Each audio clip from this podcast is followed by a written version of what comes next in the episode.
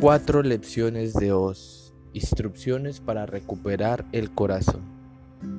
Para que nada oxide nunca ese corazón que te aletea en el pecho, recuerda y no olvides aprender una nueva palabra por semana, porque el corazón es lengua que nombra.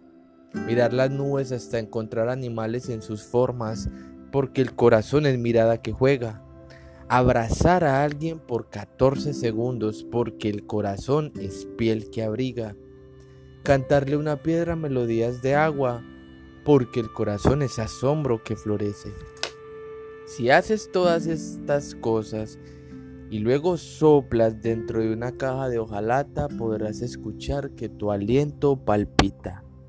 Hojalata material muy resistente que para durar bajo la lluvia sin oxidarse necesita un corazón que lo acompañe. Ejemplo, fui hasta la carrera 78 con la 31 y miré hacia arriba.